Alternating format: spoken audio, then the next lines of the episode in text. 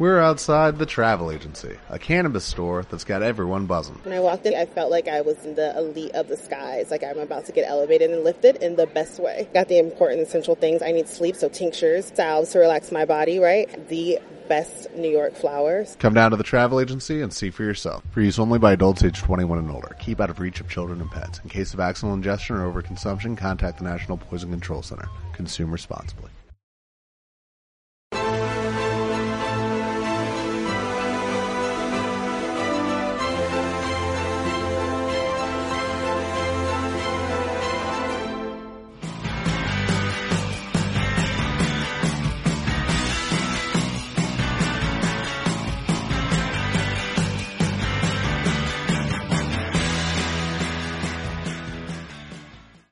Muy buenas noches a todos. Hoy tenemos al fenómeno literario, sin duda, de la crisis del coronavirus, de la crisis del confinamiento que nos ha tenido enclaustrado en las paredes de una habitación mientras Jano García estaba rindiendo cuentas y sacándole las vergüenzas a este gobierno de la mentira. Nos ha sorprendido a todos presentando un libro que se llama La Gran Manipulación, que está batiendo todos los récords en Amazon, además un libro que ha escrito relativamente rápido y que recomiendo encarecidamente a todos los seguidores de Estado de Alarma porque cuenta muchas cosas que nosotros estamos contando, pero no remontándonos a la historia, no aportando tantos datos concretos para sostener el mensaje que nosotros estamos sosteniendo en Estado de Alarma, que es que los grandes medios de comunicación en este país están comprados, están al servicio del gobierno y hoy lo tenemos aquí en exclusiva a Jano García. ¿Qué tal, Jano? ¿Cómo estás? ¿Qué tal, Javi? Muy bien. ¿Cómo llevas el boom del libro, el éxito? Bien, soy contento. Eh, siempre hay que ser humilde. Desde luego que, está funcionando muy bien. Cuatro ediciones en apenas tres días, 25.000 ejemplares. O sea que muy contento. Pues sobre todo contento porque en realidad el libro, pues lo que tú estabas diciendo. O sea, es una cronología que hoy en día nos olvidamos enseguida rápido de las cosas y apenas lo que ahora estábamos debatiendo, las últimas 48 horas, dentro de 48 horas ya nadie se acuerda olvidamos muy pronto y poco a poco va calando un mensaje falaz en la sociedad española que es que aquí no ha pasado nada y que poco menos que aquí no ha muerto nadie. Entonces yo creo que, bueno, este libro sobre todo lo que pretende es que la gente reflexione y sobre todo tenga claro quiénes son esos supuestos informadores que les estuvieron engañando durante muchísimo tiempo lo que está claro que el éxito de tu libro demuestra que hay una parte de la opinión pública, una gran parte de la opinión pública, que ya no cree en los medios convencionales, en los medios los que creían antes de la crisis del coronavirus, ¿no? ¿Qué factores crees que han influido para que muchos españoles ya, a mí me dicen, por ejemplo, yo ni sintonizo la tele, yo directamente veo estado de alarma, yo directamente veo el canal de YouTube de Jano de García, que por cierto lo, lo recomiendo y que lo apoyéis también en su Patreon. ¿Qué factor crees que ha sido el determinante para que se haya roto esa crisis, esa confianza que depositábamos en muchos medios convencionales, como El Mundo, como El País o como La Razón, ¿no? Voz Populi.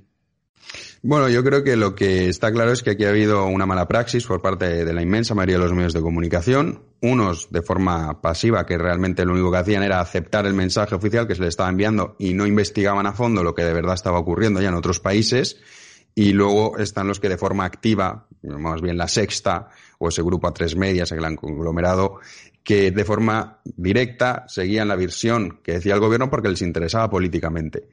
Claro, cuando tú ves esa cronología que yo detallo día a día de una parte del libro detalla eso, de los mensajes que se lanzaban a la población española, cuando ya se sabía que eran mentira, porque había numerosos estudios independientes, había también estudios de otros países Teníamos Italia, lo que es imperdonable es eso, que teníamos Italia, el norte de Italia ya estaba colapsada, la zona de Lombardía, ya estamos viendo lo que estaba ocurriendo ahí. Aquí se alentaba al personal a hacer vida normal porque había que hacer la manifestación del 8 de marzo. Que mucha gente dice, no, es que le echáis la culpa a la manifestación. Si es que no le echáis la culpa a la manifestación. Sin embargo, la manifestación del 8 de marzo es el gran show de masas que hay en la política actual. Es ese gran rebaño colectivo que sale una vez al año para demostrar cómo se triunfa a través de la manipulación y a través de la mentira, porque el feminismo, el movimiento feminista actual, está basado en la mentira. Al igual que ahora también estamos viendo lo que están haciendo con Black Lives Matter y todo este asunto, ¿no?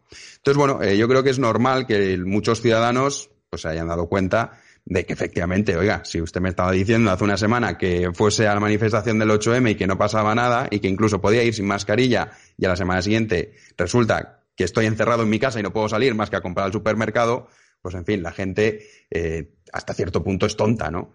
Desgraciadamente yo creo que no hay que pasar por alto ni pensar que esta batalla se ha ganado. Yo creo que los medios de comunicación convencionales y sobre todo las grandes televisiones, como pueda ser la Sexta, es el principal referente en el que los españoles se informan de la actualidad política, lo cual es un drama absoluto y desde luego que los medios de comunicación tienen un papel muy importante en todo lo que estamos sufriendo. ¿Cuánta pasta han tenido que recibir las televisiones como la Sexta o los medios de comunicación tradicionales, el mundo, el país, para publicar mensajes institucionales del gobierno, publicidad engañosa como el salimos más fuertes, ¿no? Con 40.000 muertos, con 8 millones de, desempleados, porque ellos se escudaron en que, claro, en el decreto del estado de alarma ellos están obligados a publicar anuncios del gobierno. Eso dice el decreto, pero yo te puedo decir, Jano, que no ha habido ni una sola presión del gobierno, ni un solo burofax que obligase a ninguno de los medios que han publicado esa publicidad engañosa a publicarla. Es decir, ha sido una agencia de medios que ha repartido un pastel y todos han accedido de forma libre. ¿Por qué no ha habido ni un solo medio convencional que haya dicho que no a esa publicidad engañosa? La verdad es que desconozco cuál es la sanción que podrían haber recibido. Sí que es cierto que tras el estado de alarma, bueno, ese decreto les obliga a todos los medios a, poner la información que les manda el gobierno. No sé cuál es la cuantía de la multa, no sé qué hubiese ocurrido si no lo hubiesen puesto.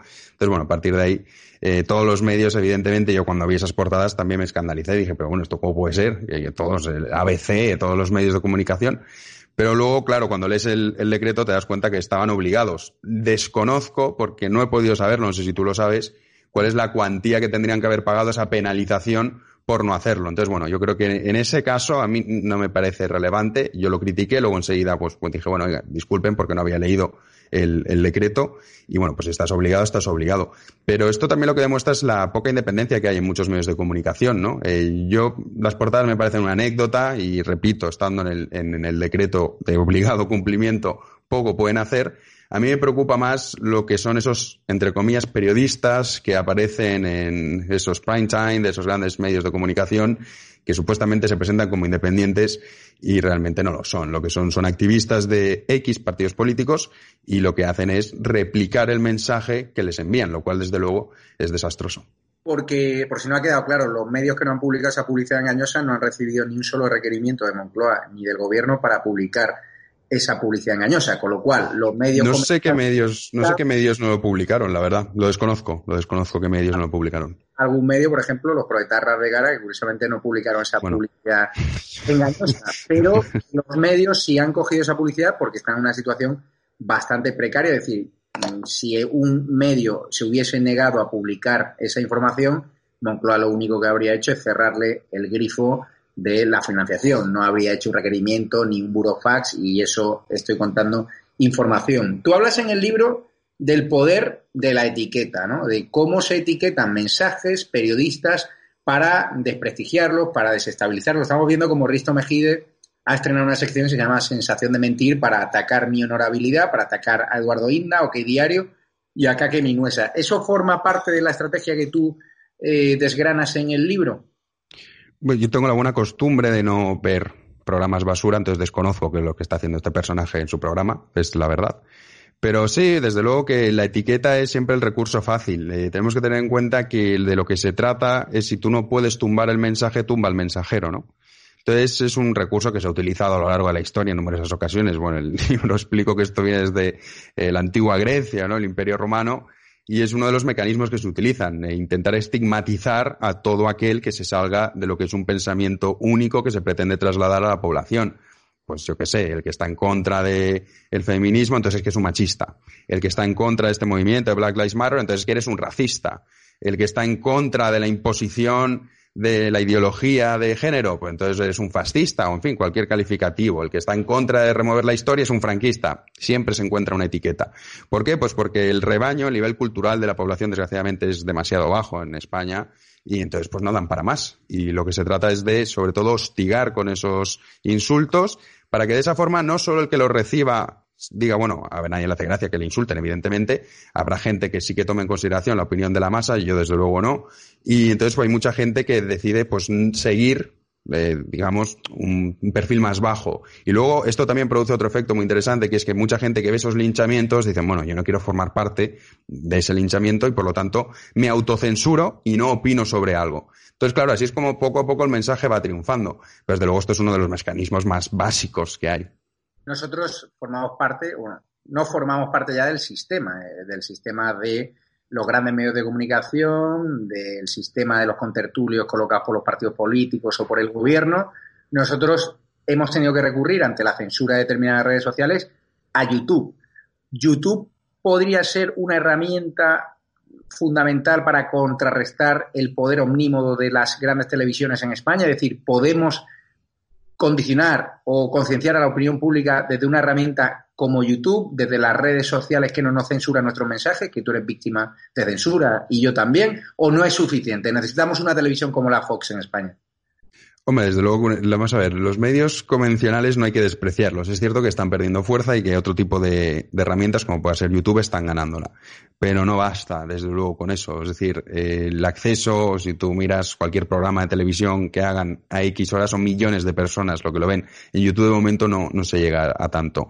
Y también hay que tener en cuenta que en cuanto cualquier mensaje que no interese, YouTube también lo va a censurar. De hecho, ya ha ocurrido con otro tipo de, cuentas, otro tipo de mensajes que se estaban lanzando.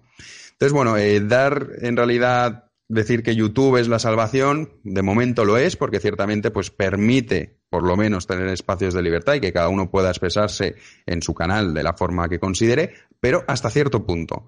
Entonces, eh, yo en el libro, por ejemplo, relato como el auge de las redes sociales, en cuanto comenzaron a aumentar, enseguida el poder político se abalanzó sobre ellas para controlarlas. Y bueno, en España tenemos a Neutral, que es la empresa de Ana Pastor, que es la mujer de Antonio García Ferreras, y a Maldito Bulo, que está formado por periodistas de la Sexta, y ahora también la agencia F, que es una agencia gubernamental, los que están dictaminando qué contenido es apropiado o no en las redes sociales.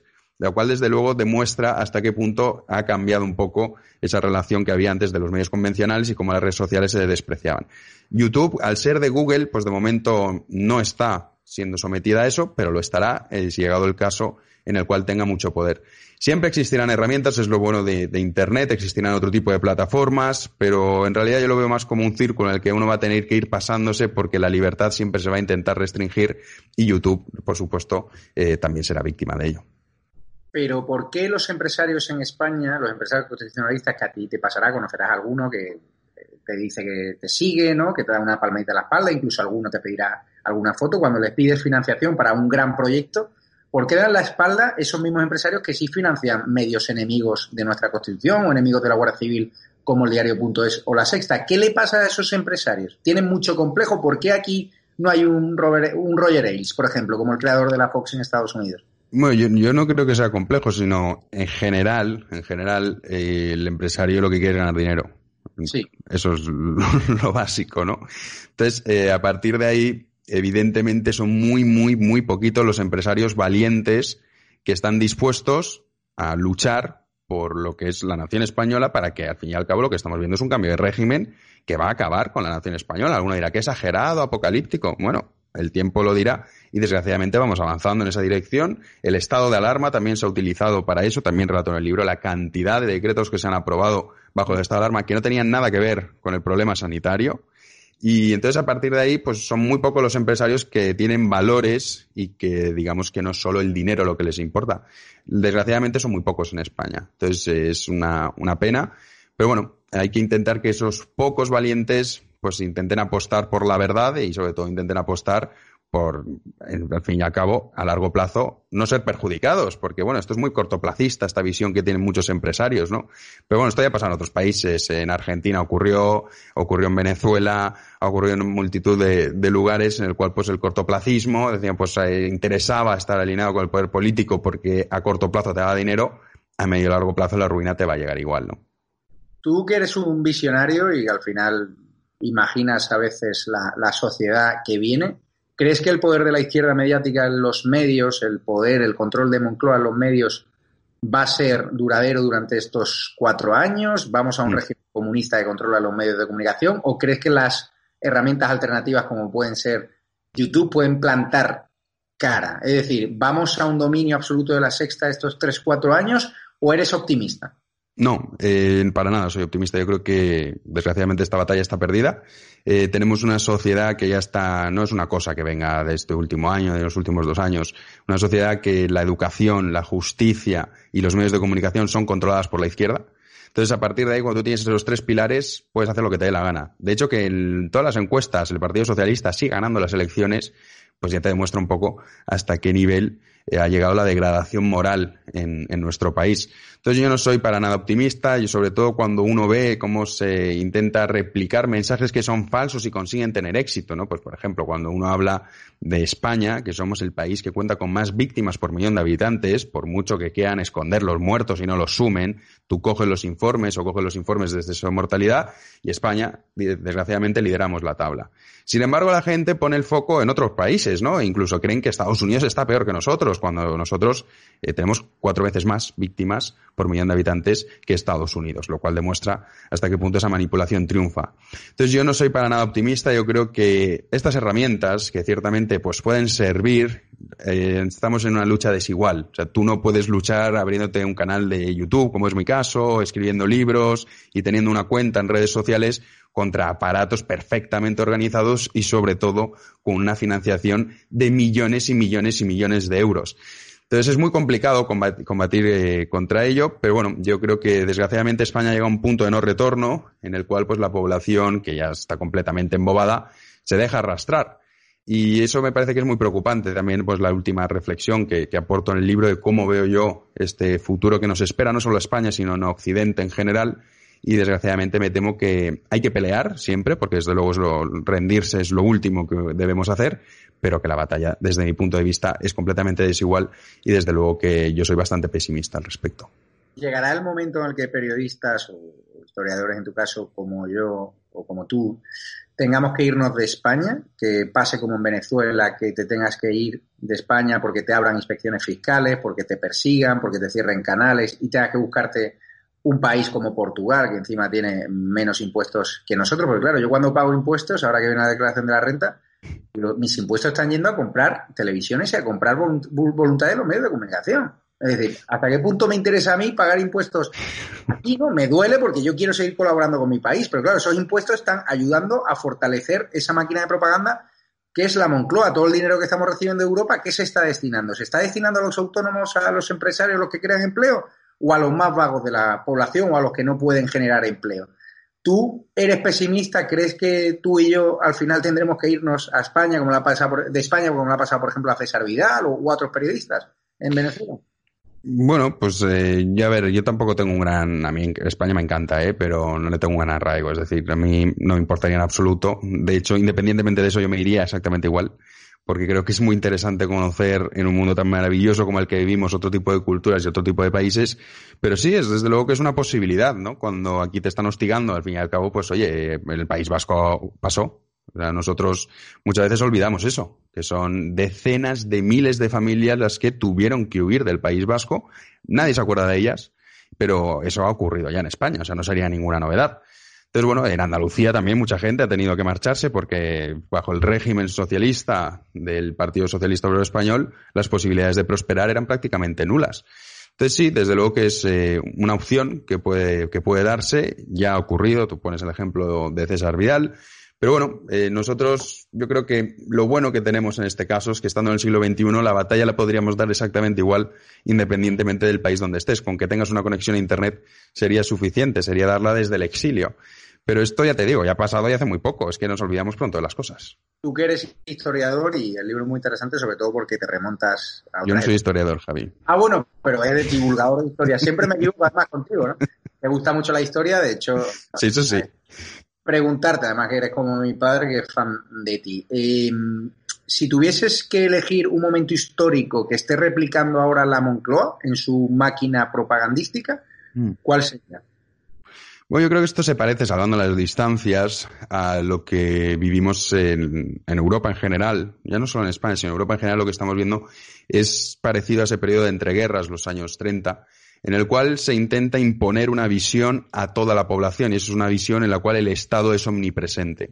Esto lo estamos viendo en el ámbito eh, comunicativo, también lo vemos en el ámbito eh, social, lo vemos en el ámbito económico, que mucha gente no está hablando sobre esto y al otro día salió Alberto Garzón, un tipo que no ha creado un puesto de trabajo en su vida, que no ha hecho absolutamente nada más que ser una sanguijuela del contribuyente, diciendo que la, digamos, la salvación pasa por aumentar el gasto y no por reducirlo, es decir, por aumentar los impuestos. Entonces estamos llegando a un punto en el cual eh, también esta pandemia ha servido al gobierno para ver hasta qué punto el ciudadano español es obediente y el ciudadano español ha demostrado ser muy obediente. Entonces, claro, ante esto el gobierno dice, bueno, es que lo tenemos, tenemos barra libre, o sea, hacemos todo tipo de fechorías, nadie se acuerda ya de Marlasca, nadie se acuerda de Ábalos, Nadie se acuerda del señor Iglesias y de su gestión en las residencias, que si bien es cierto que la Comunidad de Madrid también tiene su responsabilidad, el señor Iglesias desde luego que la tiene y nadie se acuerda de ello.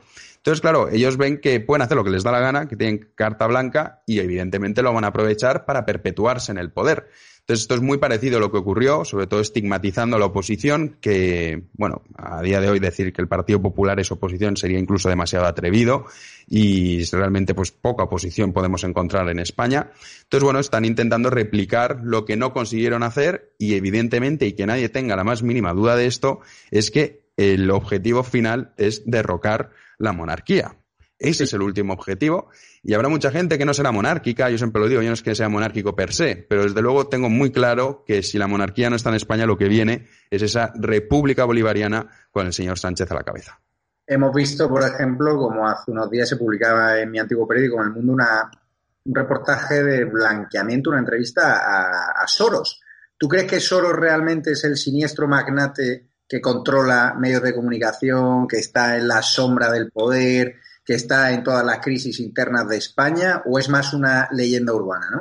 No, leyenda no es. Vamos a ver, Soros es un tipo que tiene muchísimo dinero, que tiene muchísimo poder y que él emplea su dinero y su poder en intentar que el mundo sea lo que él quiere, es decir, ideología de género, el tema de la eutanasia, inmigración.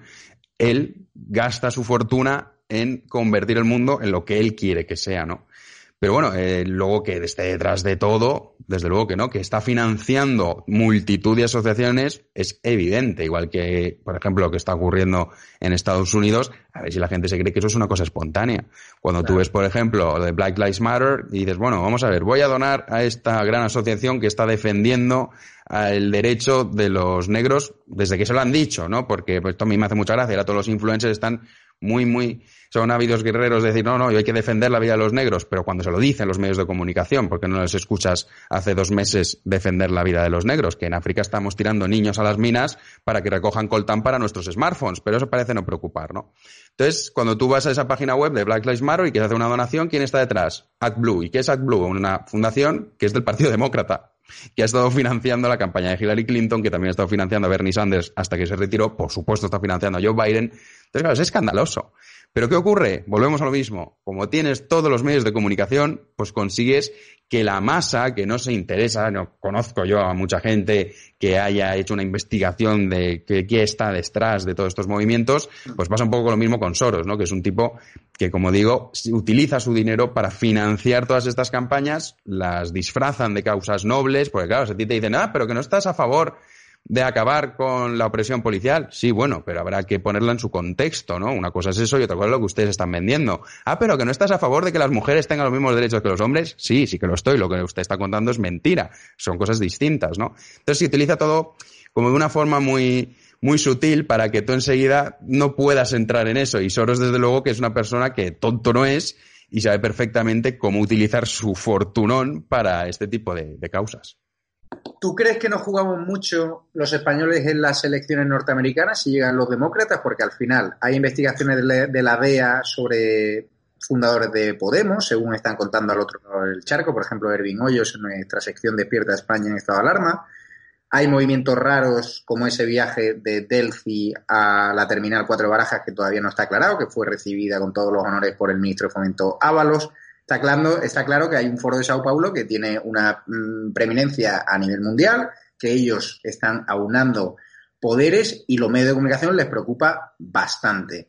¿Tú crees que en la lucha contra la libertad Trump es nuestro aliado? Porque hay que recordar que Trump sacó una ley en contra de Twitter que va a poner más difícil que Twitter eh, nos pueda censurar, porque quiere tratarlo como un medio de comunicación más. ¿Tú le ves más como un aliado o, no lo ves así a Trump? Mm, a ver, yo a Trump, eh, bueno, esto que dices de Twitter me parece magnífico, pero sería en Estados Unidos. Nosotros seguiríamos estando igual de fastidiados. bueno, habrá un precedente, ¿no? Sí, un precedente, pero que ese precedente tendría que replicarlo un gobierno aquí, y no veo yo al señor Sánchez replicándolo, ¿no? Y tampoco veo al señor Casado replicándolo. Entonces, eh, yo creo que Trump, eh, desde luego, aquí el objetivo de todo esto es acabar con Donald Trump, porque Donald Trump rompe ese consenso burocrático que se había instalado en Estados Unidos entre demócratas y republicanos. Apenas variaba la gestión. De hecho, ya hay mucha gente del Partido Republicano que en su momento, cuando Donald Trump se postuló para ser presidente, estaba en contra de que lo hiciera a través del Partido Republicano. Incluso se hablaba que se presentase, se iba a presentar de forma independiente. Otra cosa muy curiosa con Donald Trump es que su campaña se la autofinanció él cosa que no ocurrió con otros candidatos. De hecho, tú miras los presupuestos de los candidatos del Partido Republicano y la inmensa mayoría multiplicaba por 10 y por 20 el presupuesto que tenía Donald Trump para su campaña. Entonces, claro, Donald Trump es un tipo que ha roto un poco el status quo que estaba instalado en Estados Unidos, en el cual pues, las grandes corporaciones tenían muchísimo poder a través de esas financiaciones de campaña. Y claro, es un personaje que no interesa, no ya él, sino su idea que se replique en el mundo. Es decir, una persona que no está bajo las órdenes de X, conglomerado empresarial o X asociaciones. Entonces, desde luego que Donald Trump, más allá de que a mí no me gusta su forma de hablar ni su forma de, comunicarse, los hechos demuestran que su administración está siendo enormemente positiva para Estados Unidos en términos económicos y de hecho, mira, un dato que mucha gente desconoce, por la tasa de desempleo de los negros es la más baja de la historia. Y esto ha ocurrido bajo la administración de Donald Trump son cosas que mucha gente desconoce. Entonces, claro, como no le puedes ganar con los hechos, pues se intenta utilizar pues todo este tipo de artimañas para tratar de sacar a Donald Trump del poder. Yo desde luego creo que si cae Donald Trump en Estados Unidos será una mala noticia, pero no una mala noticia para Estados Unidos, que evidentemente lo será, sino porque volveremos un poco a ver cómo ese control absoluto que se había establecido seguirá estando vigente en Estados Unidos. Ahora bien, ¿que eso nos puede afectar a España? Yo creo que España no estamos en esa batalla. O sea, querer jugar con Estados Unidos, desgraciadamente hoy en día, me parece que no es nuestra liga y nuestra realidad es bastante peor. Bueno, pero si tus aliados son los genocidas venezolanos, los iraníes, pero lo van, a, lo van a seguir siendo, Javi. Es decir, gane Biden o gane Trump, da igual. O sea, tus aliados no van a cambiar, ¿no? Entonces, también nosotros tenemos que tener en cuenta que Estados Unidos, como siempre, a lo largo de su historia, ellos se mueven por intereses, como todos los países. A ellos les da igual España, les trae sin cuidado qué es lo que ocurra. Eh, de hecho, pues bueno, oye, cuando la dictadura franquista hubo que pactar, se pactó. Y cuando hubo que ayudarnos, nos ayudaron a cambio de, como España tiene una posición geográfica muy importante, nosotros fuésemos sus aliados. Entonces, bueno, Estados Unidos juega sus cartas, evidentemente juega lo que les beneficia a ellos y les trae sin cuidado lo que ocurra en España. Pero Biden no te va a prohibir la entrada en Estados Unidos si tu país tiene lazos con Venezuela. Trump lo mismo, sube aranceles y nos prohíbe la entrada a los españoles o nos exige un visado como determinados países que coquetean con esos regímenes chavistas. ¿no? Yo así lo veo, es decir, que las relaciones que tenemos nosotros con países sospechosos y con países que vulneran los derechos fundamentales nos complica aún más a personas como tú y como yo que tenemos intereses en ir a Estados Unidos, en crear empresas, en fomentar la cultura mm, allí, es decir, establecer sinergias con empresas norteamericanas. Yo al menos lo, veo así, ¿no? Yo en eso no lo veo tal mm. cual, porque yo creo que el dinero es lo que mueve el mundo, ¿no? Yo creo que esto es una evidencia. Y entonces, bueno, que Donald Trump pueda amenazar, que eso es muy propio de él, una cosa es amenazar y otra cosa es luego, digamos, firmar este tipo de, cosas, porque entre otras cosas también perjudica a Estados Unidos, ¿no? O sea, el hecho de que es, por ejemplo, con la guerra comercial que tenía con China, que en enero consiguió Trump arrancarle a los chinos un acuerdo en el cual se comprometían a comprar productos estadounidenses por X millones, eh, perdón, miles de millones de dólares, pues bueno, eso es un poco la, manera en la que se consigue que pues Estados Unidos y China hiciesen las paces. Ahora ese acuerdo evidentemente ha saltado por los aires, vamos a vivir un mundo en el cual va a ser una nueva guerra fría con otros mecanismos entre China Estados Unidos. Hong Kong seguramente será la primera gran batalla de esta nueva guerra fría. Veremos qué es lo que ocurre, pero yo no me preocuparía en demasía. Ojalá nuestro gran problema fuese ese. Yo creo que en España tenemos problemas mucho más graves que no que nos pongan aranceles en Estados Unidos. Evidentemente, las personas que exportan a Estados Unidos se van a ver afectadas, entre otras cosas porque es que este gobierno es tan inútil que ni siquiera ha sido capaz de, evitar esos aranceles que, por ejemplo, sí que ha evitado Grecia o sí que ha evitado Italia llegando a acuerdos con Estados Unidos. ¿Tú crees que una Fox triunfaría en España? ¿Sería un negocio rentable para cualquier empresario que nos esté escuchando ahora mismo? Eh, pues yo creo que depende de varios factores. Desde luego que sí que lo sería, pero depende también de las posibilidades que tú tengas a la hora de montar un medio que esté bien organizado. Es decir, es cierto que la sexta, en fin, su contenido es una auténtica basura, es manipulación pura y dura, pero los formatos están muy bien hechos. Las cosas como son. El programa de Jordi Évole, que es la manipulación más espectacular que uno puede ver, está muy bien hecho, está muy bien narrado, está muy bien contado. Entonces ya no es una cuestión de tener un espacio televisivo, sino es una cuestión de tener un espacio televisivo pero dotarlo de un contenido que sea atractivo para el ciudadano español, no solo para el convencido que ve la televisión, sino para esa masa que prácticamente tiene ideología y enchufa la televisión para enchufar cualquier cosa y pasar el rato. Entonces, bueno, yo creo que depende de esos factores, pero si se hiciese bien, desde luego que sí, creo que triunfaría. claro, hay un duopolio aquí que se reparte la tarta de la publicidad. Esa es la cuestión. Han intentado entrar fondos de inversión siempre han llegado a la conclusión. ¿Cómo podemos competir con Mediaset y A3 Media cuando la tarta publicitaria se la reparten ellos? Cantar Media, que es la que supervisa y fiscaliza las audiencias, pues para, bajo mi punto de vista, no es método mm, fiable, porque al final la audiencia de un programa son muy poquitos audímetros. Es decir, ya estando la televisión digital, se podría saber a ciencia cierta o aproximado cuánta gente está viendo tu programa. Pero mm. las grandes televisiones siguen confiando en Cantar Media, porque para ellas es más cómodo pues repartirse un poco la publicidad. No sé si lo ves así tú. Sí, bueno, hay que, tener en cuenta eso. Vamos a ver, los socialistas eh, son socialistas, pero no son tontos. Entonces ellos, evidentemente, si naciera una televisión estilo Fox en España, pondrían todas las trabas posibles para que no tuviera éxito, ¿no? Esto ha pasado, luego pues se hacen truquitos de no resintonizan los canales, entonces pues mucha gente resintoniza y siempre te aparecen esas grandes televisiones, la otra no la puedes coger, en fin. Hay muchas formas de, de liquidar todo esto. Hay que tener en cuenta que el 90% de la cuota de pantalla está formada por A3 Media y Mediaset mm. en multitud de canales, que mucha gente se queda con Antena 3 la sexta, no es así, hay Neox, todos estos tipos de canales que hay, la verdad es que no conozco la parrilla a la perfección, ¿no? Pero todos estos canales digamos, menos conocidos, también pertenecen a esos grupos mediáticos. Entonces, bueno, los medios de comunicación, ellos en realidad, y sobre todo el grupo A3 Media, porque mucha gente, fíjate qué es lo que ocurre con A3 Media. Con A3 Media ellos han conseguido financiar digamos, todo el espectro político. Es decir, tienes Onda Cero, tienes Antena 3, tienes La Sexta. Entonces hay mucha gente que dice, bueno, pero es que eh, Antena 3 es de derechas. Bueno, de derechas yo, eso desde luego me parece discutible, ¿no? ¿Eh? Vicente Valles sí, que la verdad es que Pero hasta cierto punto. ¿Pero por qué se hace eso? Por dinero, Javi. Vamos a ver. los empresarios que están en A3 Media dicen, yo quiero reunir al máximo número de personas posible que me den dinero. Si financian incluso diarios independentistas en su momento el señor Lara, ¿no? Entonces, claro, al fin y al cabo, en realidad no deja de ser un negocio. Hay mucha gente que cree que son programas de derecha o espejo público. O sea, espejo público, por el amor de Dios, como son programas de derechas. Y dice, no, pero son plurales. Traemos a gente de todo tipo, de toda ideología. Hombre, evidentemente, sino qué show político vas a montar, porque lo que te interesa es el show. Y para montar el show necesitas gente que se esté chillando entre ellos y que estén en contra. Pero ¿cuáles son los temas que tocas? Los temas que a ti te interesan. Porque si no, estaríamos viendo como estaría en bucle en esas televisiones testimonios de personas que no han podido despedirse de sus seres queridos con esta pandemia, testimonios de empresarios que se están suicidando porque han perdido lo que tenían. ¿Y por qué no los vemos? ¿Por qué no vemos testimonios de personas que todavía a día de hoy siguen sin cobrar el ERTE? Entonces, claro, eso es lo que realmente haría daño al gobierno. Lo que no hace daño al gobierno es que salga Vicente Valle cinco minutos, que me parece estupendo, diciendo las contrariedades del gobierno. Y eso hemos llegado a tal nivel de degradación que ya nos parece un acto heroico y algo que hay que aplaudir. Y al cabo está contando la realidad. O tampoco está haciendo gran cosa, ni está haciendo un exhaustivo, eh, una exhaustiva investigación. Pero ¿qué es lo que pasa? Que todo el mundo al final se cree que de verdad que el Grupo A3 Media es un cáncer para España. La gente lo tiene que aceptar ya y tiene que entenderlo ya que son un cáncer para la sociedad y que se han organizado de forma muy inteligente para acaparar todos los espectros ideológicos y al fin y al cabo ellos forrarse a costa de la manipulación. ¿Tú crees que el poder de la televisión será sustituido en algún momento por el poder de las redes sociales, por plataformas mm. como YouTube? Es decir, estamos viendo como la televisión convencional, yo ya no veo la televisión, yo veo plataformas de pago y si veo algún contenido en la televisión que me interese, Mediaset o la 3 Media, lo veo siempre en diferido a través de Movistar Plus y tal y cual. ¿Tú crees que la televisión tiene fecha de caducidad como herramienta de propaganda?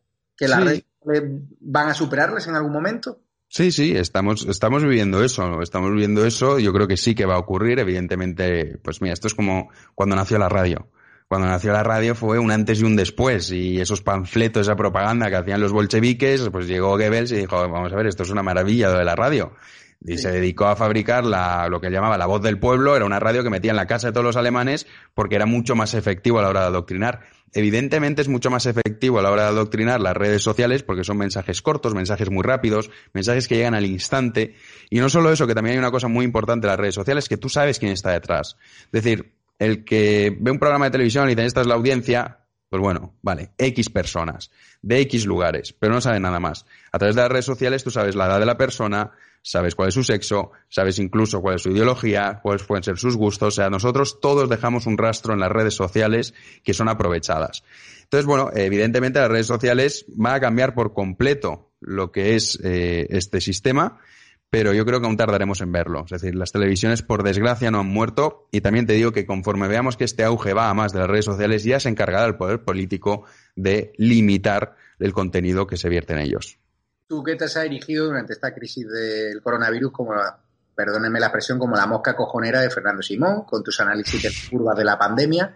Supongo ya te habrás comprado esa camiseta que hace, que convierte en un héroe a Fernando Simón, que es la estrategia ahora de Moncloa. ¿A ti qué te parecen cuando periodistas compadrean con Fernando Simón, le siguen el rollito de tratarle como una estrella del rock and roll, de que si ahora las mujeres llevan a la playa un bolsito con tu cara, un señor que tiene detrás una gestión con 40.000 muertos.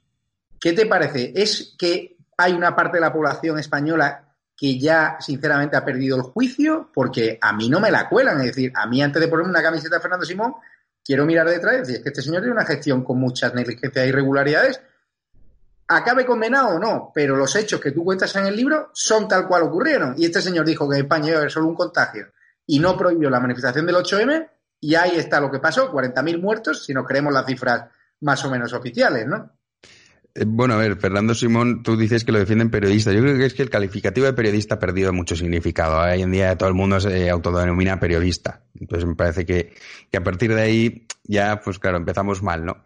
Lo que hay son activistas del poder político, desde el gobierno, que lo que tienen que defender, evidentemente, es blanquear la gestión de Fernando Simón.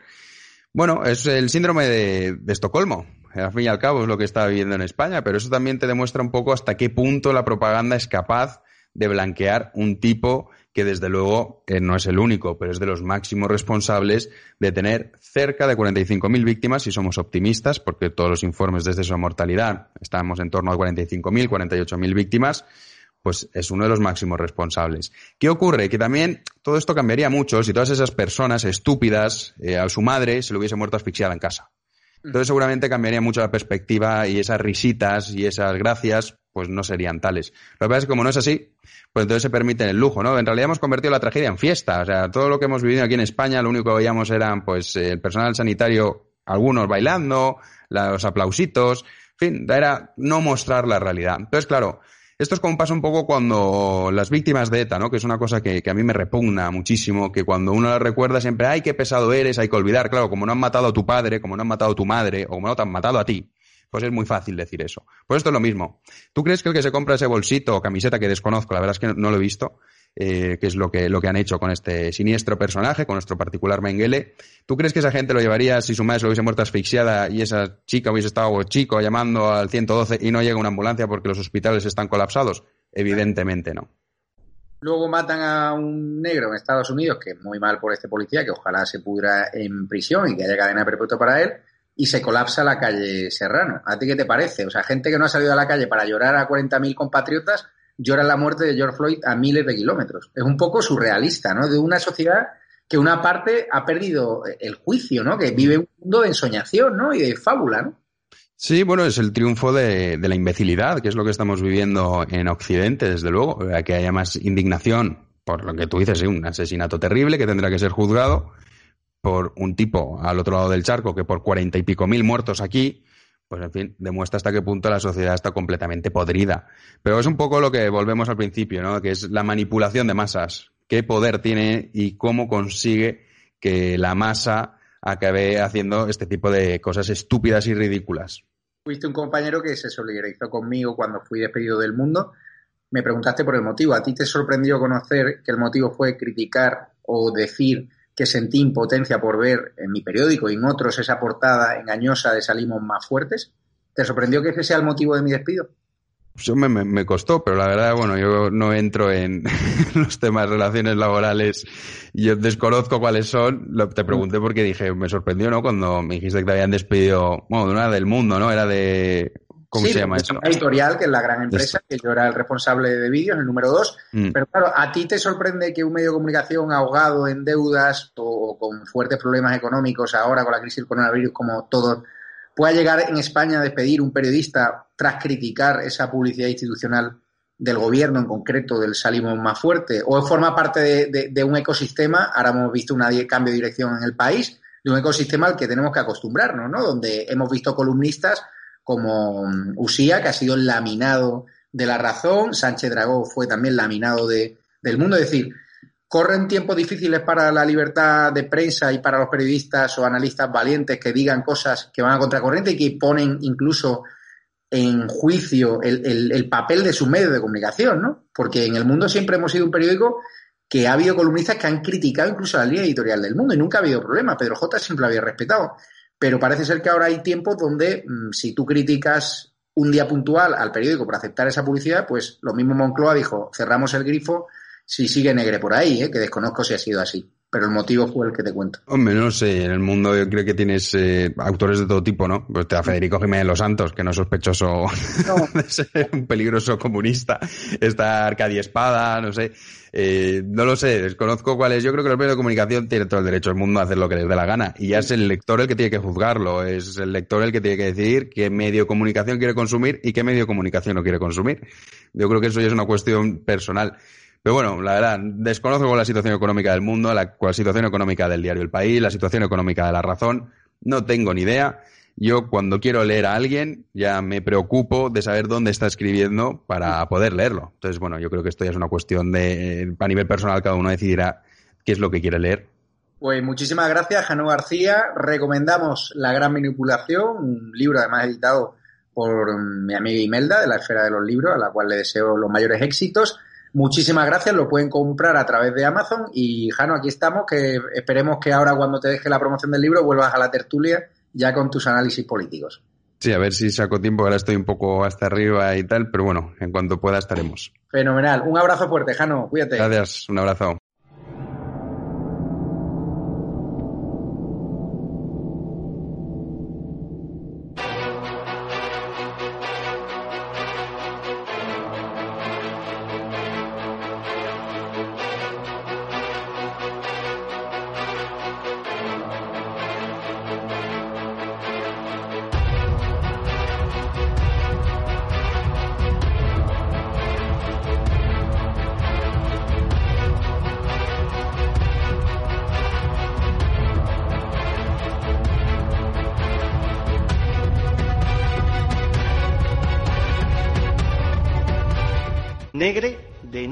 Que usted, como director general, es quien veta periodistas andaluces que son referentes del constitucionalismo. En breve informaremos de cómo se dan los contratos ahí. Curioso que eximen de toda responsabilidad a Sancajo y Mariló Montero.